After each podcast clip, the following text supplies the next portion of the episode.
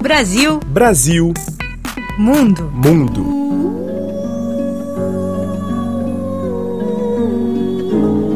No dia em que seu primeiro neto nasceu, em 2014, a brasileira Tânia Arcave, 69 anos, não conseguiu evitar o mesmo sentimento da época em que teve seu primeiro filho décadas antes. O de que seu neto, assim como a grande maioria dos jovens em Israel, terá que servir no exército israelense em 18 anos e talvez tenha que enfrentar uma guerra no fronte de batalha.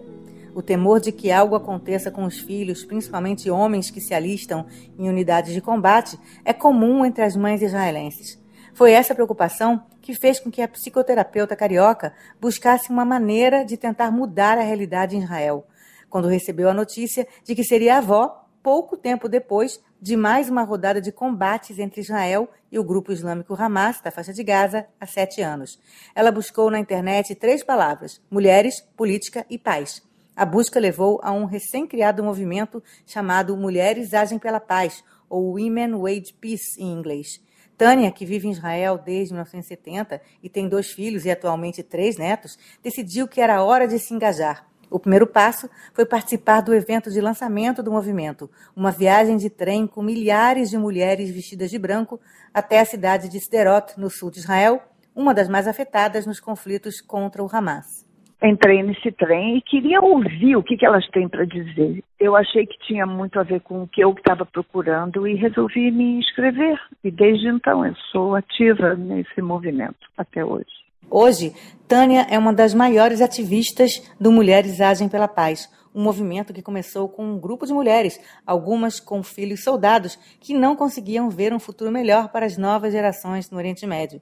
Mas a ideia não era apenas criar mais um grupo pacifista, era de estabelecer um movimento de mulheres diversas, com ideologias, estratos sociais e níveis distintos de religiosidade, para trabalharem juntas pela paz. Elas foram influenciadas por alguns movimentos femininos internacionais e nacionais. Internamente, elas se inspiraram no grupo Arba Imaot, Quatro Mães em português, que na década de 90 do século passado conseguiu influenciar a opinião pública pela retirada do exército israelense do sul do Líbano, após 18 anos de presença no país vizinho.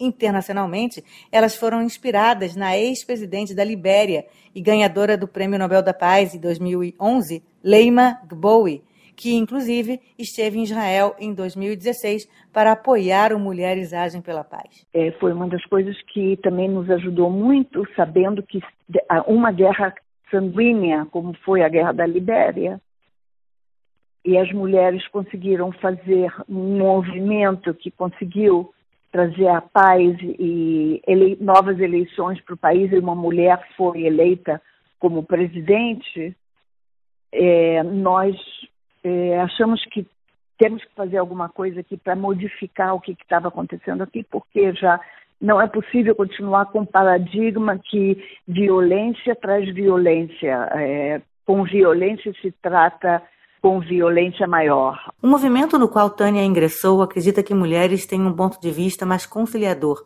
mas que apesar de serem 51% da população do planeta, suas vozes nem sempre são ouvidas nas tomadas de decisão.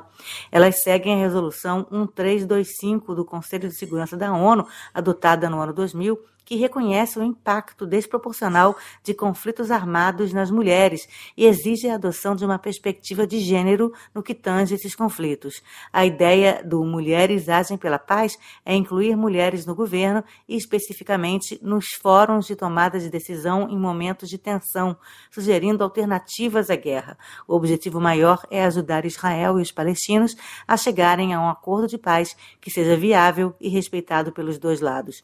Hoje, o movimento tem mais de 47 mil inscritos, 90% deles mulheres, sendo que 500 atuam ativamente. Tânia faz parte do chamado Grupo das 100, das líderes. Atualmente, a psicoterapeuta faz parte de um comitê interno chamado Equipe de Relacionamento com Palestinos, que justamente busca laços e diálogo com mulheres palestinas.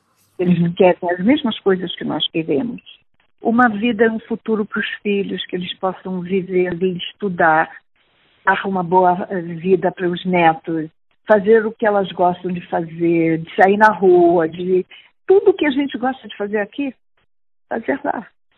Menos querem uma vida, querem uma vida como nós queremos, querem poder ir para a praia com os filhos, querem poder ir ao cinema, é, fazer tudo aquilo que a gente faz. Entendeu? E, e, e não ficar se preocupando com bombas e com guerras e com é, mortes de filhos e com soldados entrando nas suas casas. E elas querem uma vida comum. Qualquer mulher do mundo quer. Em sete anos, o Mulheres Agem pela Paz já realizou diversos eventos impactantes, como marchas, passeatas e até mesmo uma greve de fome em 2015 em frente à residência do ex-primeiro-ministro Benjamin Netanyahu em Jerusalém. Tânia Arcave participou, fazendo greve de fome por três dias não consecutivos dos 54 dias do protesto. Isso mesmo estando em cadeira de rodas na época, porque havia passado por uma cirurgia na perna. O próximo passo do movimento é uma lei chamada Alternativas Políticas Primeiro, que o grupo quer aprovar no Knesset, o parlamento israelense. A lei prevê a formação de uma espécie de comitê de notáveis que teria como objetivo pensar em alternativas a situações de conflito, como o que aconteceu em maio deste ano, novamente, entre Israel e o Hamas. E que antes de uma próxima guerra, esse comitê fosse acionado para apresentar soluções antes de qualquer passo em direção ao uso de armas. É como se nós tivéssemos feito um, um acordo não escrito entre as famílias e os pais e o governo e que a gente, os pais dizem, olha, nós estamos mandando nossos filhos para o exército e para a guerra, mas nós temos certeza que vocês vão fazer o possível para que não tenha essa guerra.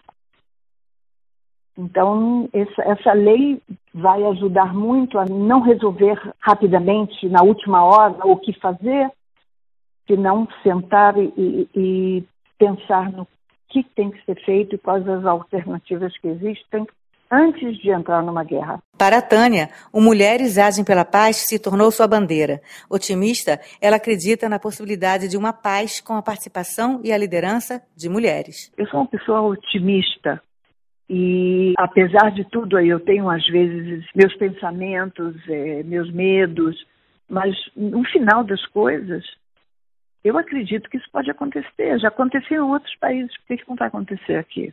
Daniela Cresce, de Tel Aviv, para a Rádio França Internacional.